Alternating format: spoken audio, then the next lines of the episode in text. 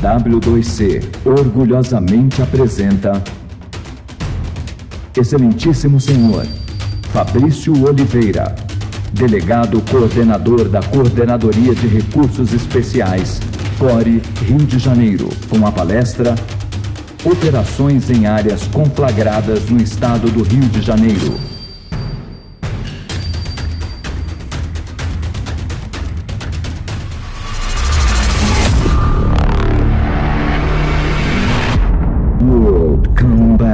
Conference.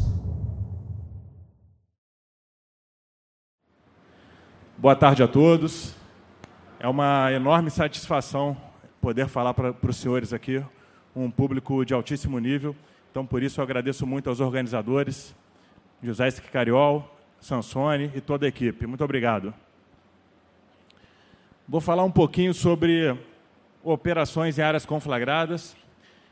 Atualmente sou o coordenador da CORE, atuo na atividade FIM, atividade de polícia, há aproximadamente 20 anos, então vou tentar passar para os senhores um pouquinho do nosso dia a dia no Rio de Janeiro, das operações em favelas.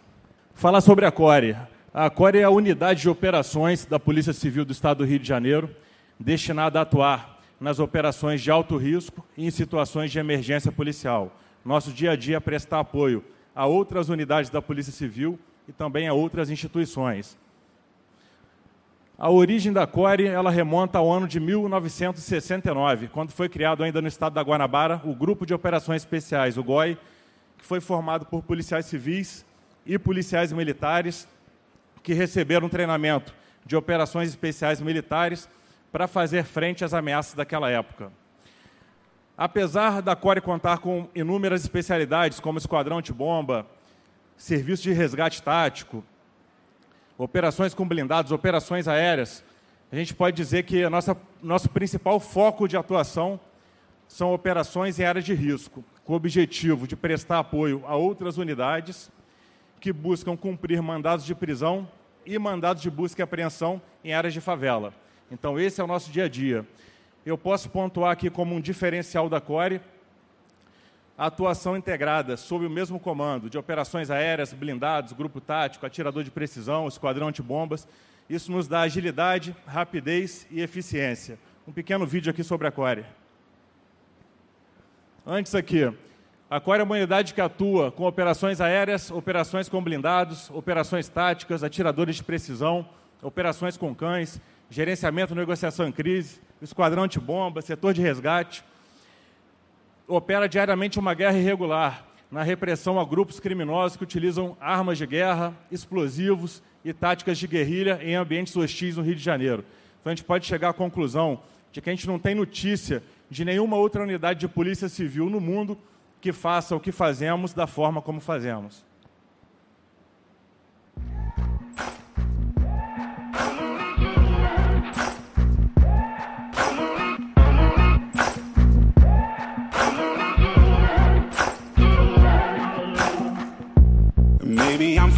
Foolish, maybe I'm blind. Thinking I can see through this and see what's behind. Got no way to prove it, so maybe I'm lying. But I'm only human after all. I'm only human after all. Don't put your blame on me. Don't put your blame on me. Take a look in the mirror. And what do you see? See it clearer, or are you deceived in what you believe? Cause I'm only human after all, and you're only human after all. Don't put the blame on me, don't put your blame on me.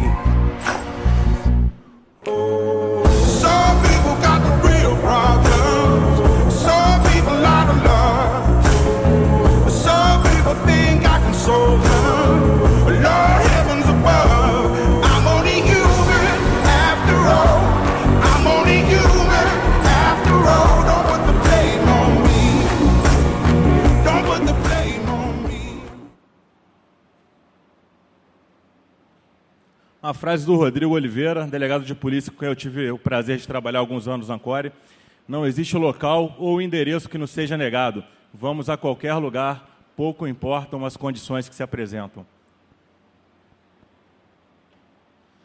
Trazer um pouquinho para os senhores, principalmente para quem não é do Rio de Janeiro, um pouquinho das peculiaridades das favelas. Né? Primeiro, aspecto geográfico. A gente tem favelas que são em regiões de morro, em regiões de planície, cercadas por matas, algumas de construções mais aglomeradas e irregulares, outras que se aproximam um pouco mais de como são bairros organizados, e cada uma delas apresenta desafios diferentes à atuação policial. Por se tratarem de ocupações irregulares, essas construções elas não guardam qualquer tipo de regra.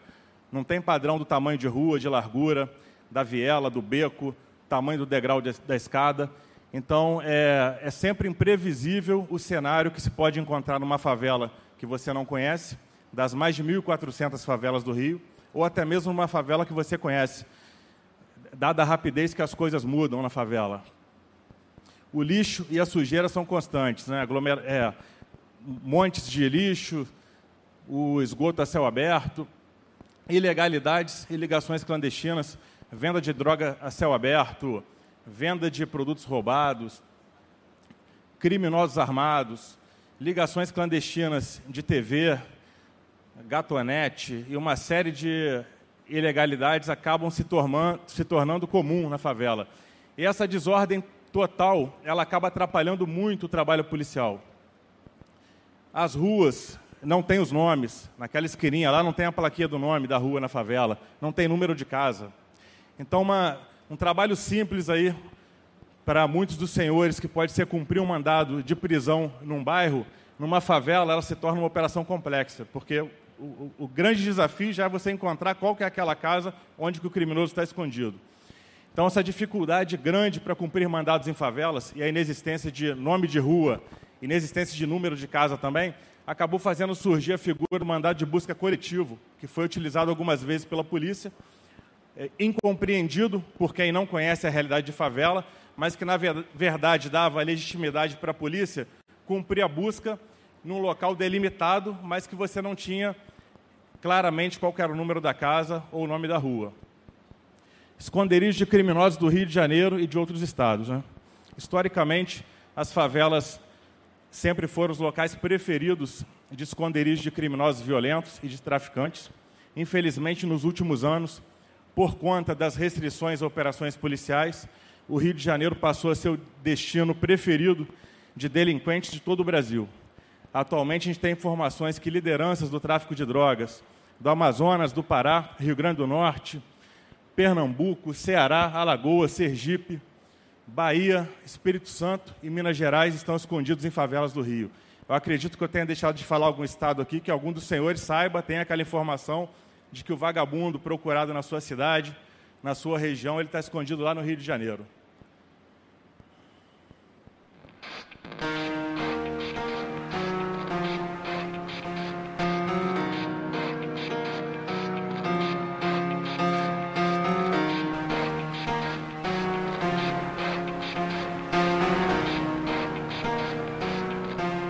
It starts with one. I don't know why. It doesn't even matter how hard you try. Keep that in mind. I designed this rhyme to explain in due time. All I know, time is a valuable thing. Watch it fly by as the pendulum swings. Watch it count down to the end of the day. The clock takes life away. It's so unreal. Didn't look out below. Watch the time go right out the window. Trying to hold on to didn't even know or wasted it all just to watch you go.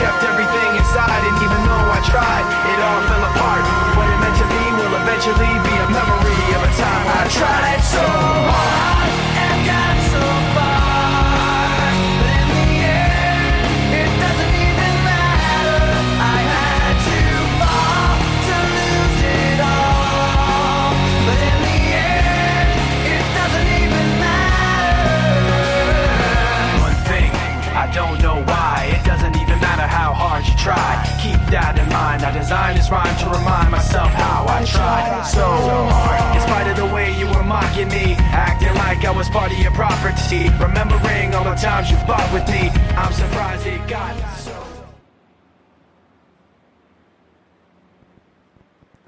informações de inteligência da Polícia Civil do Rio, existem 1.413 favelas no Rio. 80% dominadas pelo tráfico de drogas, 20% por milícias. Isso é informação oficial. Apenas o Comando Vermelho atua em 828 favelas, representando aproximadamente 60% de todas. Falar um pouquinho sobre armas de guerra, pegando um gancho aqui até que o mestre Rogério Greco passou. A corrida armamentista do tráfico de drogas no Rio de Janeiro começou ainda na década de 80. A gente tem registros jornalísticos aqui da imprensa dizendo que o, que o tráfico estava mais armado, mais bem armado que a polícia, ainda em 85, 86, grandes apreensões já em 87, 88. E o objetivo do criminoso, ao buscar o fuzil naquela época, era tomar a boca de fumo da quadrilha alheia. Então, eram guerras de, de pequenas quadrilhas, ainda antes de existirem essas grandes facções. E nessas guerras, o criminoso queria, com o objetivo de lucro, tomar a boca de fumo do, do outro traficante e também utilizava essas armas para atacar a polícia. Já de um tempo para cá é possível encontrar no Rio de Janeiro, nas mãos dos delinquentes, as armas mais modernas do mundo. Então, tudo que há de melhor no mundo, o criminoso consegue comprar sempre no mercado negro.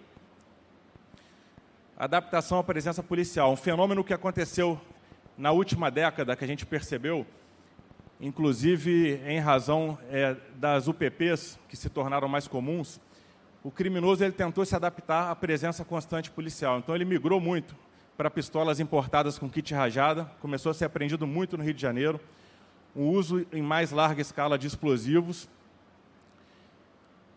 E, infelizmente, um pouco que foi falado aqui pelas UPPs, começou com, com um projeto brilhante que permitia que a gente visse uma luz do fim do túnel e o projeto entrou num declínio, né? por uma série de fatores que não cabe falar no momento.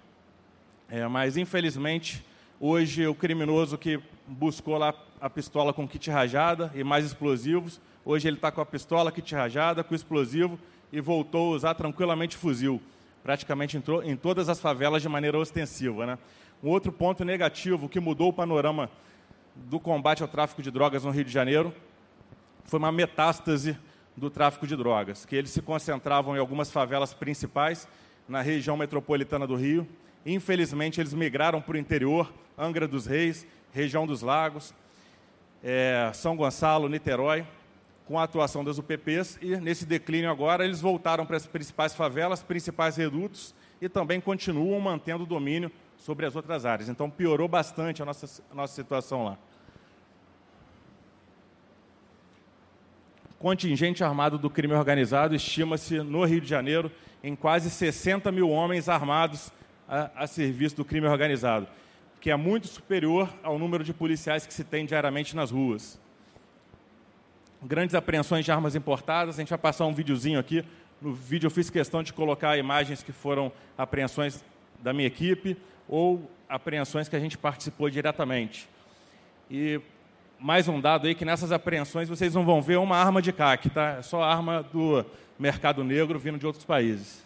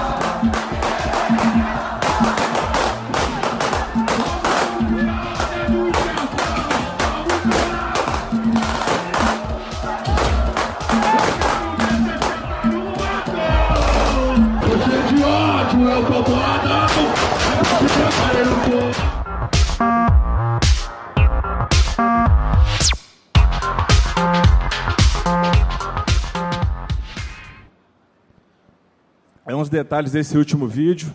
Primeiro, um agradecimento especial à PRF aí, que figurou em grande parte dessas apreensões, quando eu ainda estava na Desarme, Delegacia de Combate ao Tráfico de Armas. E também esses vídeos aqui dos criminosos armados, eu selecionei apenas do Jacarezinho. Aquele vídeo final ali foi aniversário do chefe do tráfico lá, que ainda é procurado. E inúmeros traficantes ali, ao lado de crianças, dando um tiro para o alto. Então, infelizmente, essa é a realidade de muitas favelas do Rio de Janeiro. Então, um período da Desarme aqui, que foi uma parceria de sucesso com outras instituições, que eu faço destaque à PRF, em apenas 18 meses, mais de 400 armas de fogo foram apreendidas e mais de 120 mil munições. Fazer um recorte aqui do ano de 2019, apenas em 2019 no Rio, 8.423 armas de fogo, 550 fuzis, 3.670 explosivos. Dados oficiais do ISP.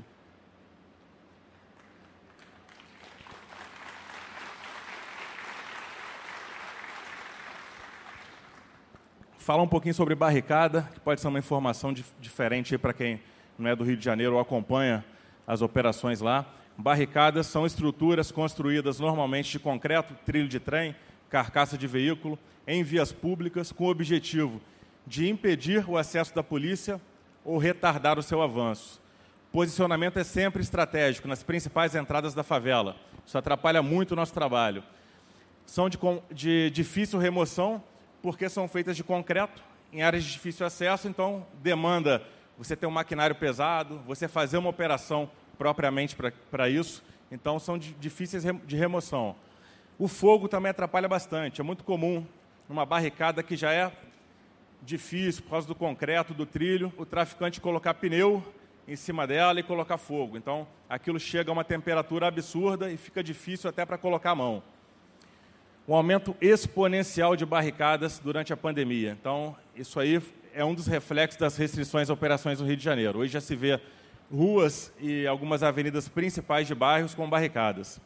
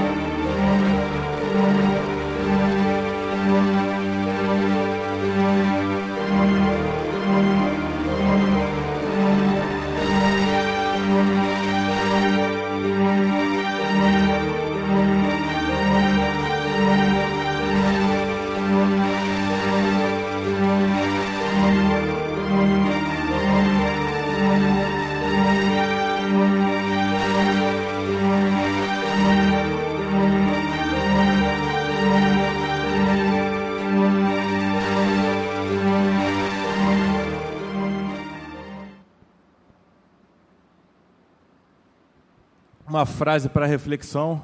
Durante uma entrevista recente, o procurador de Justiça, Marcelo Rocha Monteiro, afirmou: o governador Leonel Brizola, nos anos 80, fez exatamente o que o ministro Faquim fez. Ele proibiu a polícia de combater o crime organizado. Ele proibiu a polícia de ingressar nas comunidades, nas favelas, dominadas pelo tráfico de entorpecentes. Com isso, o tráfico se fortaleceu de uma maneira extraordinária fala um pouquinho sobre seteira, que são aqueles buracos que são deixados em muros de concreto, em outras fortificações, e o traficante deixa esse buraco para colocar o fuzil ali, se sentir protegido atrás de uma estrutura e atacar a polícia. Normalmente são colocados em locais dissimulados, muros pintados, para ser mais uma dificuldade para o policial, que quando está progredindo ele demora a reconhecer aquela ameaça à frente. São sempre construídos associados às barricadas. Onde tem aquela barricada do trilho de trem e do concreto na rua, alguns metros à frente, 50, 80, 100 metros, vai ter uma seteira dessa aí, onde o criminoso vai conseguir fazer um tiro colocado, com toda a calma do mundo, para matar o policial. Então é muito comum, em emboscadas, quando os policiais tentam retirar ou transpor essas barricadas. Dificuldade de destruição, porque também são construídas é, com concreto e, e outros materiais pesados. Também tiveram um aumento exponencial durante a pandemia. Isso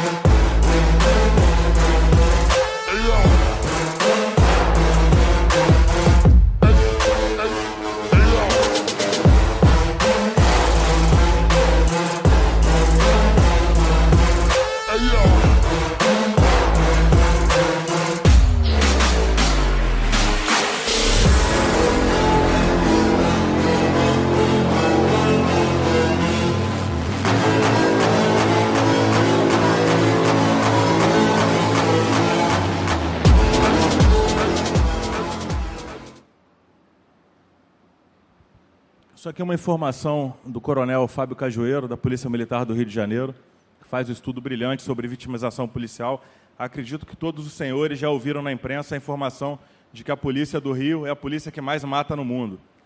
Mas dificilmente já tiveram acesso a essa informação, de que o policial do Rio de Janeiro tem 725 vezes, não digitei errado não, tá?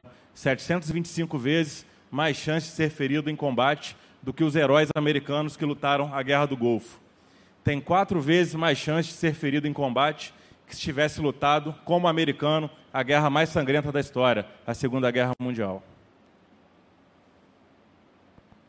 Falar um pouquinho de tática de guerrilha, começando por esse uso associado de seteiras e barricadas, que é muito comum no Rio de Janeiro, infelizmente já feriu e já tirou a vida de muitos policiais. É muito comum nas favelas isso, infelizmente se multiplicou. Atiradores de dentro de imóveis e de regiões de mata, coquetel Molotov lançado contra blindados, inclusive no Jacarezinho, um blindado da Polícia Civil já foi vítima dessa tática. Fogo em barricadas em veículos. Vocês viram alguns ônibus atravessados ali, uma operação nossa na Vila Aliança. É muito comum que os traficantes sequestrem os veículos, atravessem na via e depois coloquem fogo. Então, tem todo o terror do fogo, dificuldade maior para o avanço da polícia. O que eles querem realmente é dificultar o trabalho e criar o caos porque esse caos é bom para eles. Vou falar mais adiante.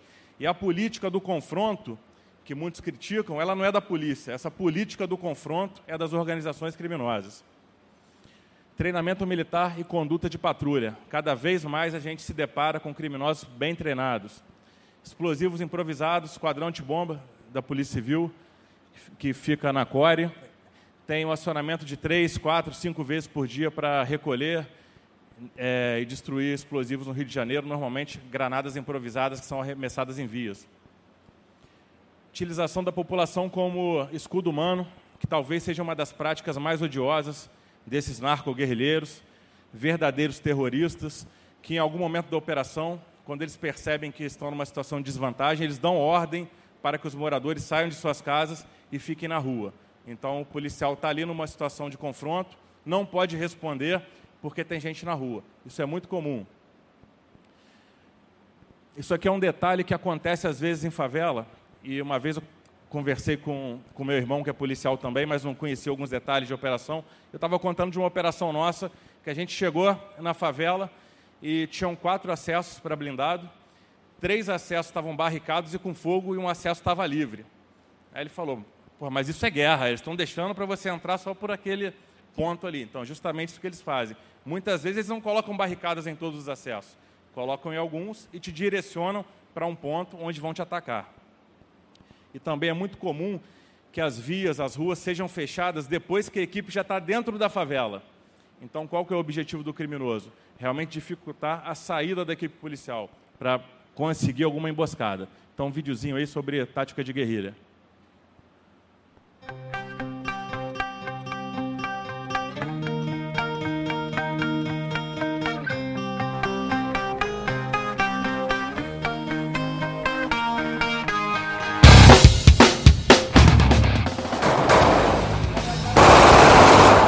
Pega, porra! Vai morrer, filha da puta!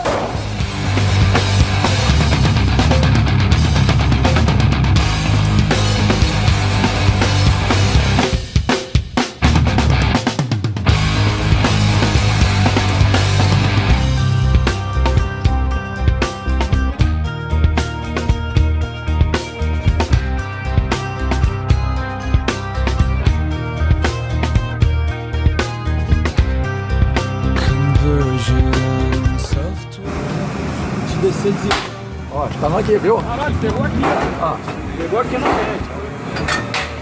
Aí, pegou no muro de novo aqui, ó. ó, ó, ó.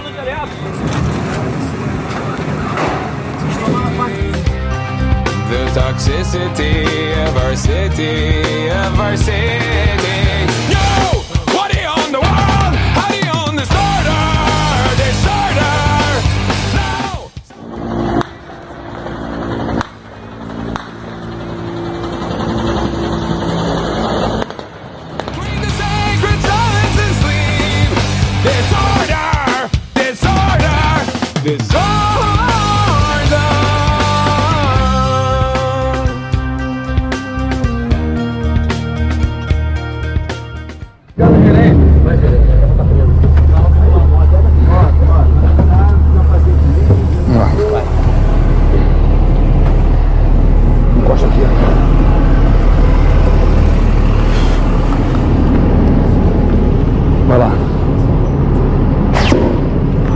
Do mato, hein?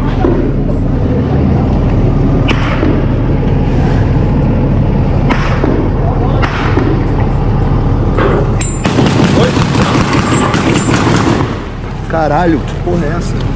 Calma aí, calma aí, calma aí. Calma aí. Filha da puta, né? Tá. Abriu. Já abriu, já. Já abriu, já abriu, já abriu. Vamos.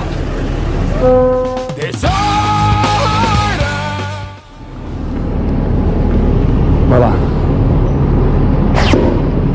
Lá do mato, hein?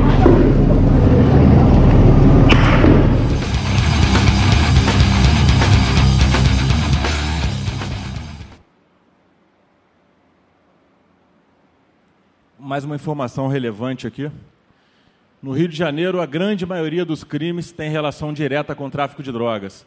Mais de 50% dos homicídios, 60% do roubos- dos roubos de carga e 80% dos roubos de veículos. Mas e aquela afirmação de que são vendedores de drogas? São vendedores de droga? Essa informação do delegado Felipe Cury, atual diretor das delegacias especializadas no Rio. Agora mais uma reflexão. O crime compensa no Brasil? Com a autoridade de quem dedicou seus últimos 22 anos ao assunto, Chiquida afirma que o criminoso, como contrabandistas, não se veem como vítimas da sociedade. Entram para o crime por ambição, para ganhar muito dinheiro em uma atividade que a chance do sucesso chega a 95%. tentando correr um pouquinho aqui, que é muita coisa para falar. Então, escalado da violência. Mais um, um dado eh, interessante aqui sobre essa guerra que a gente vive no Rio de Janeiro. Uma um caso que é contado pelo atual secretário da Polícia Civil do Rio, Alan Turnovski. Ele disse que foi com uma comitiva, ele foi com uma comitiva há alguns anos a Israel conversar com especialistas da indústria armamentista, militar, bélica lá de Israel.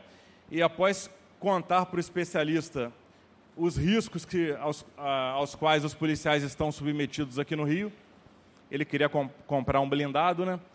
A especialista lá disse o seguinte: olha, nós não vamos vender blindados para a Polícia Civil do Rio. E ficou todo mundo assustado, sem entender o que estava acontecendo, porque a conversa estava fluindo bem. Ela falou que não ia vender blindado porque ela não era irresponsável, porque o gestor que leva o policial para uma operação, ele tem a obrigação de levar ele de volta para casa, para sua família, e que blindados não são suficientes. No Rio, a gente precisa de tanque de guerra. Quem falou isso foi o especialista de Israel. Pergunta se as aeronaves são essenciais. É, houve um pouco de polêmica aí, tentaram proibir a utilização de aeronaves nas nossas operações. A gente teve alguns problemas nos últimos anos. Uma decisão da Justiça do Rio que proibiu a utilização de aeronave. Teve algumas questões que a aeronave ficou parada para a realização de perícia mais de um mês e a gente sem apoio aéreo. E o que eu quero dizer para os senhores que, em razão do tamanho do risco que a gente é submetido, das operações que realizamos e de todas essas dificuldades que eu vim apresentando aqui, essas aeronaves elas são imprescindíveis, são essenciais, e não só para a equipe policial, também para a população, porque já está demonstrado que operações com uso de aeronaves elas são mais seguras tanto para a polícia quanto para a população, porque o número de confrontos ele diminui. O criminoso ele não quer ser localizado, então aquele delinquente que numa operação sem aeronave ele efetua rajada no meio da rua, tiro a esmo, com a aeronave ele tem uma, uma postura mais cautelosa, ele não quer ser localizado. Então a aeronave ela faz toda a diferença nas nossas operações. Custo-benefício do crime. Pegando um gancho naquela frase do Peri Chiquida, professor, tem um economista americano, Gary Baker, vencedor do prêmio Nobel, que ele disse o seguinte: o criminoso que, que visa o lucro no crime, o patrimonial, o traficante, ele faz uma escolha racional ao optar pelo crime. Então ele vê uma balança na frente dele e de um lado estão os riscos e do outro lado estão os benefícios. Ele analisa qual é o tamanho do risco e qual é o tamanho do benefício. Essa balança no Brasil ela está pendendo muito para o benefício. Está muito bom praticar crime. E isso a gente pode aplicar também para a opção pelo confronto do Rio. A opção pelo confronto ela é do delinquente, não é da polícia. Então o traficante ele pensa o seguinte: se eu atirar na polícia, eu tenho chance de aumentar meus lucros aqui, porque eu vou conseguir afastar a polícia. Se eu matar um policial, eu vou ser promovido, né? Eu sou um vendedor de droga ali, um vapor, vou virar gerente, chefe do tráfico. Então, se o vagabundo matar um policial no Rio, ele é promovido na organização criminosa. E do outro lado, o risco, né? Conforme o professor colocou aqui, se é 95% de chance de sucesso, a chance dele ser preso é 5%, risco pequeno. E a pena? O criminoso ele tem medo da pena, aqui do tamanho da pena no Brasil? A pena, ela normalmente é ridícula, então ele não tem medo da pena também. Então, esse fator aí, ele impulsiona, ele empurra o criminoso para essa opção pelo confronto. E para as facções criminosas, o confronto é um bom negócio ou não é um bom negócio no Rio? Para as facções criminosas, é um ótimo negócio. Observem as operações em que ocorrem confrontos, veículos queimados, aquele caos, reclamação de associação de moradores, de organização não governamental, de político. Ah, a polícia foi, na, foi uma guerra. Quanto tempo que a polícia demora para poder voltar naquela favela? Então, o criminoso ele não é burro. E ele já percebeu que buscar o caos, buscar o enfrentamento, o confronto, para ele é muito bom. Porque aquilo ali, o resultado vai ser a polícia muito tempo sem voltar naquela favela. Por outro lado, se a polícia for na favela e a operação for tranquila, cumpriu cinco, seis, sete mandados de prisão, e a polícia voltar no dia seguinte, ninguém vai ter o que reclamar, voltar na semana seguinte. Então, esse caos, essa política do confronto, ela interessa aos narcoterroristas que atuam no Rio de Janeiro. Então, o que, que a gente tem que fazer para começar nesse campo do enfrentamento da atividade policial a ter uma luz no fim do túnel? Demover o criminoso do enfrentamento. Então, o criminoso tem que olhar assim e falar: não posso atirar na polícia. Se eu atirar, eu estou fudido. Se eu atirar na polícia, minha vida acabou. Não vou atirar. Então a gente tem que conseguir, de alguma maneira, mostrar para ele que o risco é muito grande e o benefício é pequeno. Só que hoje essa não é a realidade, infelizmente. Queria também falar aqui sobre uma afirmação que normalmente é veiculada é, para o Brasil todo, de que quando ocorreu um confronto numa operação no Rio é porque a inteligência policial ela falhou. Quando você analisa a situação do Rio de Janeiro, de organizações criminosas que têm um perfil beligerante, elas querem o confronto, querem o caos, de criminosos que defendem pontos de interesse 24 horas por dia, da facção que condena a rendição, condena a perda de armamento.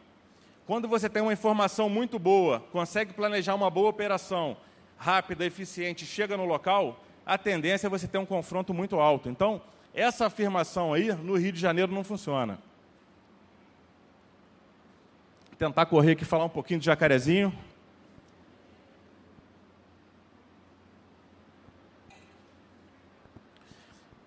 O histórico de operações de Jacarezinho é interessante. Ainda na época da Falange Vermelha, Falange do Jacaré, década de 80, Jacarezinho já era um dos locais mais perigosos do Rio de Janeiro.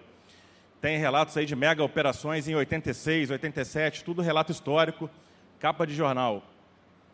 As restrições a operações no Jacarezinho aumentaram muito a quantidade de barricada, de seteira, de criminoso e de armamento.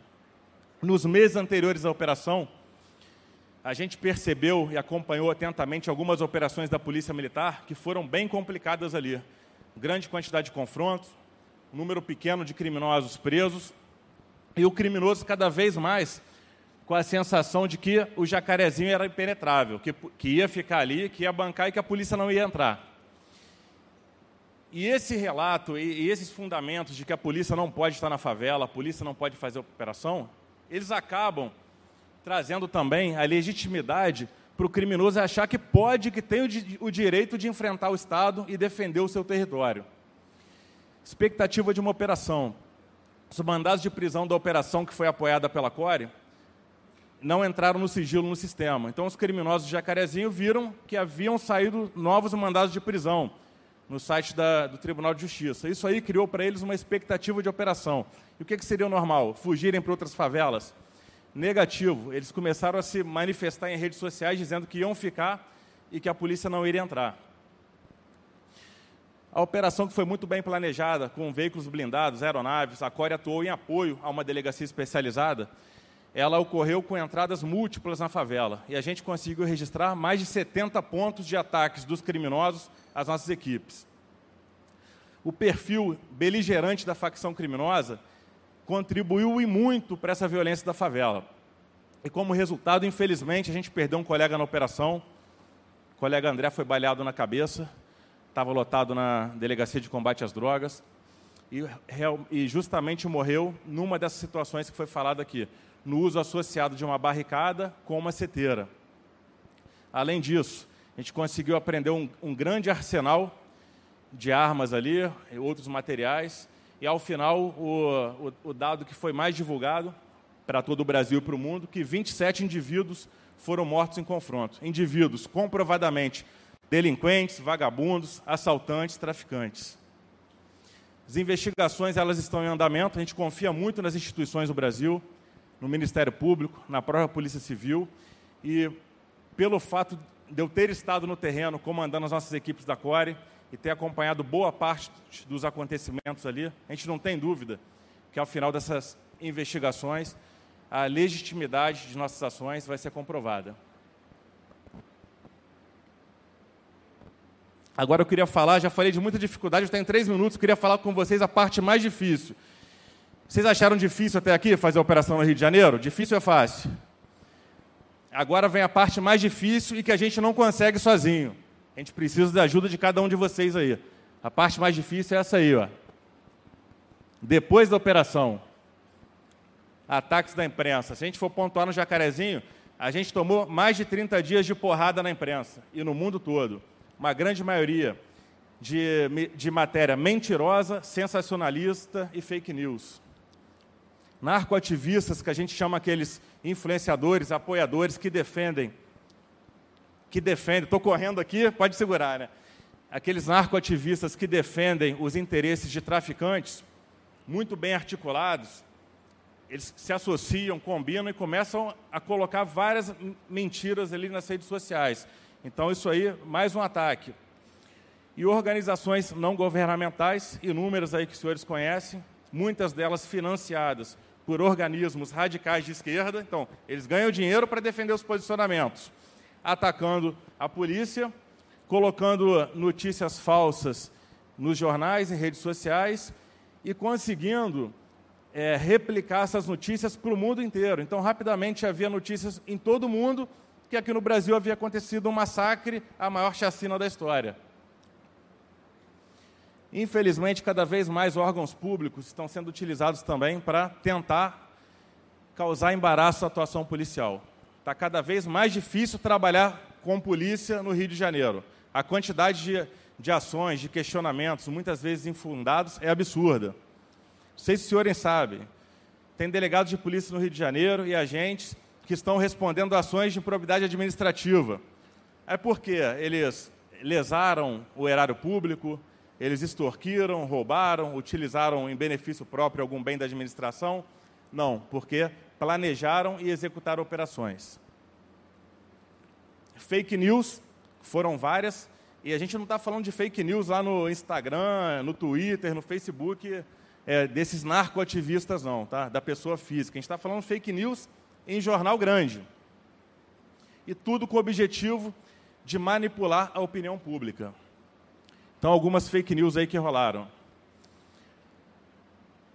Richard e Isaac. Isaac é o perturbado, um dos principais soldados do tráfico lá. Richard Gabriel Caco, chefe do tráfico no Jacarezinho. Se conheceram na criança, ainda crianças, vizinhos, cresceram juntos. Olha que história bonita. Estudaram juntos entraram juntos para o tráfico. Então, tentam de toda forma humanizar esses vagabundos para a população ficar contra a polícia. Chacina do Jacarezinho. Olha a data aqui, ó, no dia da operação ainda. A ONG lá, a Anistia Internacional, diz que a polícia execu realizou execução sumária. No dia, eles já descobriram, investigaram e concluíram isso. Moradores denunciam execuções. Que moradores? Apareceram esses moradores?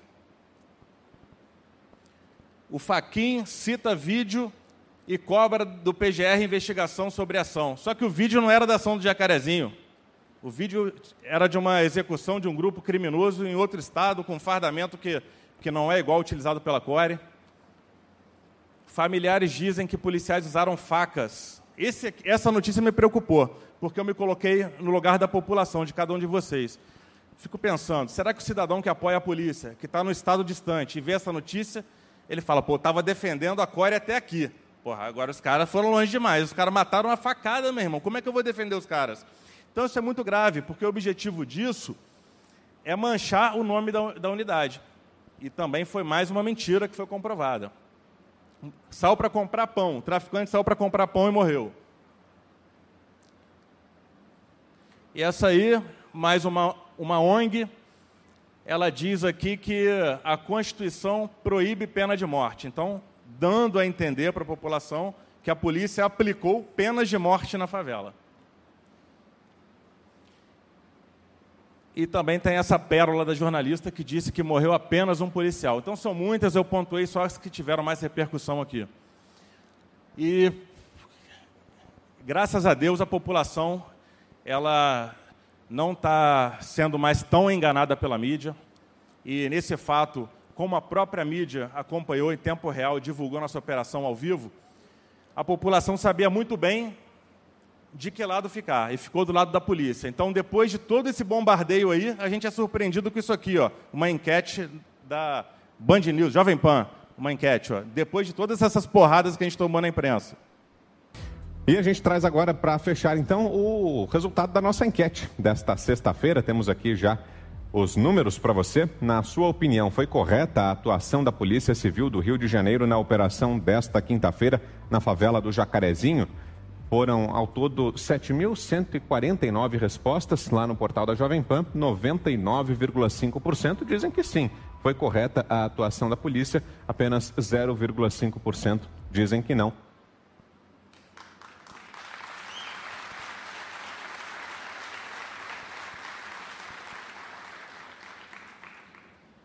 Então, isso foi uma surpresa positiva para a gente, porque ainda no desdobramento da operação, a gente começa a ser vítima dessas porradas na mídia, imaginando que isso iria afetar de alguma maneira a opinião pública, que esse era o objetivo da mídia. Mas a opinião pública ficou firme ao nosso lado ali, e praticamente todas as pesquisas que foram feitas foi mais de 90%, principalmente quem mora no Rio e conhece a realidade, mais de 90% apoiando a ação da polícia. Eu queria. É, vou, já terminei aqui, vou passar um vídeo para fechar mas eu só queria reforçar com os senhores que essa guerra, essa última aqui, do pós-operação, do dia seguinte, essa é uma guerra que a gente não está acostumado a travar. gente está acostumado a fazer operação em favela, a prender criminoso, ao confronto aproximado no Rio de Janeiro. Essas táticas de guerrilha não, não são novidades para a gente. Agora, essa guerra do dia seguinte, a gente não está acostumado e a gente não consegue vencer sozinho.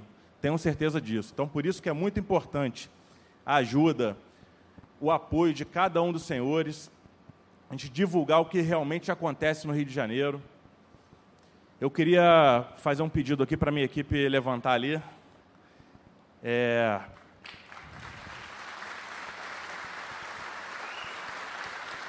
Queria, queria estender aqui também, Nunes, toda, todos os policiais que, que trabalham no Rio de Janeiro aí, principalmente os colegas formados com a gente, porque vocês têm que divulgar isso.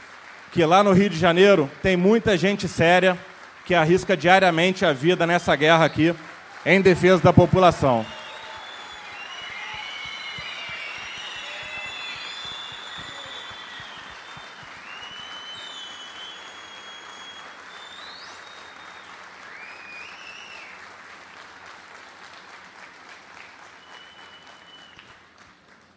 Então, queria que cada um dos senhores fosse um defensor nosso, da CORE, do BOP, dos policiais que atuam diariamente no Rio de Janeiro. Não tenham dúvidas, a gente dá o nosso melhor com as condições que a gente tem em defesa da população, em defesa do Rio de Janeiro melhor e de um, e de um Brasil melhor. Então, eu queria fechar com um vídeo aqui, que na verdade é essa mensagem, para ninguém ficar desanimado aí não, porque tem um monte de dificuldade. Mas sabe quando que a gente vai parar? Nunca. Então o vídeo é isso aí, ó.